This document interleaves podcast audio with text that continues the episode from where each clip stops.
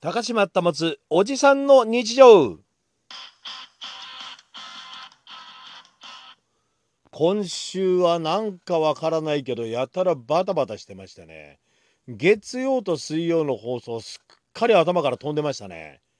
で思い出したのが、まあ、水月曜日がやってねえなっていうのが火曜日に思い出してまあまあ当然この水曜日は木曜日に思い出すんだけど今年はまあ今年じゃねえや今週はもうじゃあ金曜日だけに集中しようということでですね、えー、まあ金曜日だけということになりましたが、まあ、今週はねなんかねまあバタバタ何することがあったっつうか細かくやりたいやることがたくさんあったっていうんですかねいろいろやってたんですよ。でまああの最近の中で一番これ大変だったなっていうのが今日実は網戸買ったんですようち。網戸。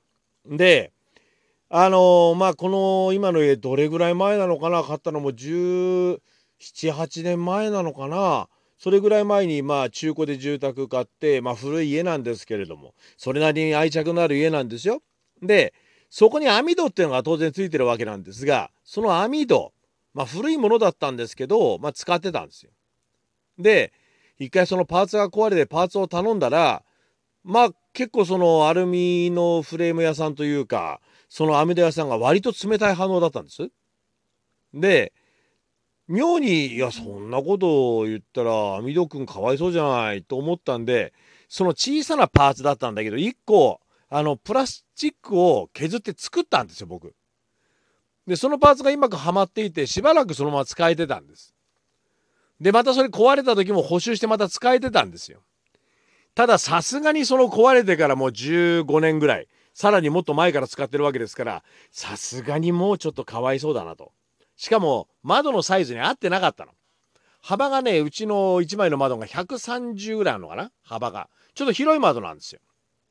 でそのついてる網戸が幅89のやつだったのよ。で中途半端だなと思いながら十何年間ずっと使ってたのね。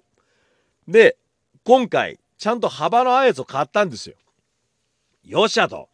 131センチってやつ買ったんです。で、よし引き取りに行くぞと。入荷しましたっていう話があったんで、まあ特注だ、特注っていうかまあ注文しなきゃないっていうそのサイズはね。で、まあ来たわけですよ。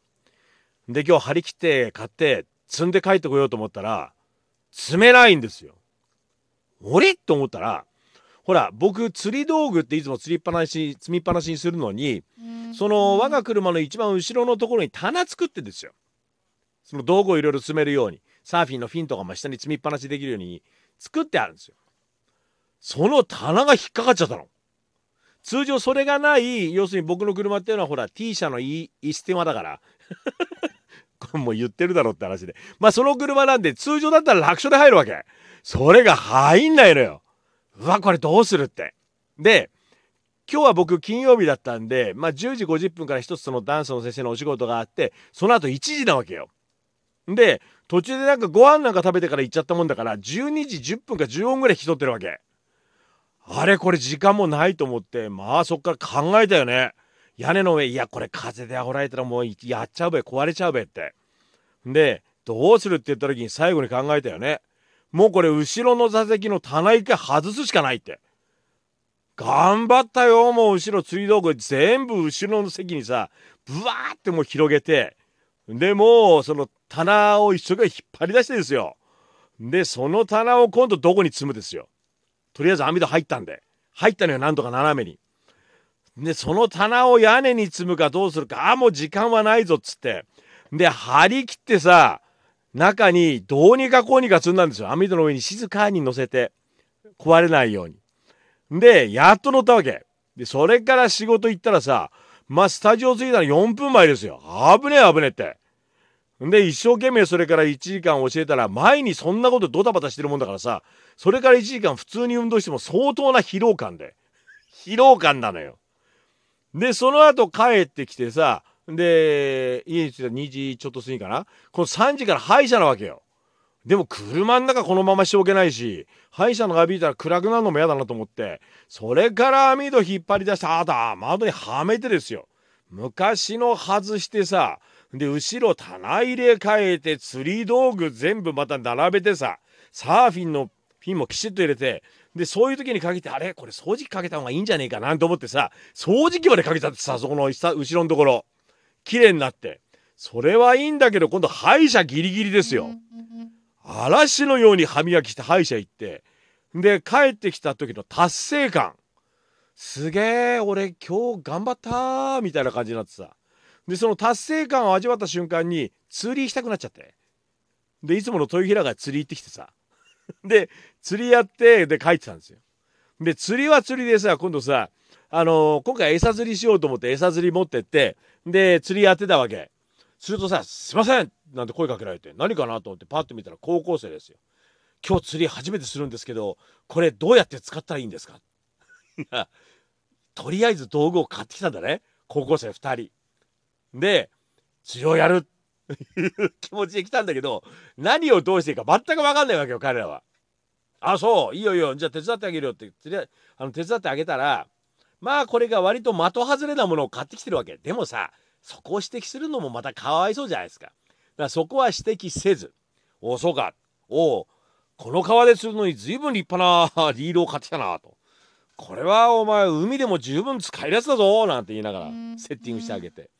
で餌釣りするのかルアーするのかいやとりあえず餌も買ってきたんですであとルアーっていうのも買ってきましたなんつってルアーもあったらルアーもね買ってきて「おこれいいんじゃないかこれ釣れるんじゃないか」みたいな話をしていたんですよでこのルアーの使い方も全く彼らは分かんないわけですよ。で通す時にもあこここうやってとこのガイドっていうのがあるんだけどこれをこうやって起こしてなみたいなそっから全部教えてですよ。でまあ投資を終わりました。で直接ルアーを結ぼうとしてるからちょっと待てと。あの俺がそのあのつなぎやすいやつ持ってるからっつって。でそのより止めみたいなやつをこうつけてあげて1個ずつ。これあげるからこれ。つけときなさいよ。すいませんありがとうございますなんつって、まあ、野球部かなんかなんだろうね。2人ともこう丸坊主の頭でさ。でどっかその部活の帰り行きたいの感じなわけよ。でこうやってやったらつけられるからって言って「ありゃーす!」なんて言いながら。で彼ら釣り出したんだけど今度はその投げ方が分かんないわけよ。でそのガイドっていうのを起こさないと糸ってピューって飛んでいかないんだけどそれも分かんないもんだから投げてボチョンってすぐ目の前に落ちるわけよ。でいやそれはちょっと違うと。って投げ方を今度教えてあげてさ「どうだお前こうやって引っ張ってさぐーっとやってさこうやってやんだよ。なんて見本見せようと思ったら豊平川のその真ん中にある木にさ俺ルアー引っ掛けちゃって彼らの。え？俺引っ掛けちゃったなみたいなさ。でもそこね引っ掛けてプチッと切れたら大変だから。で僕は上田履いてたの。腰までの。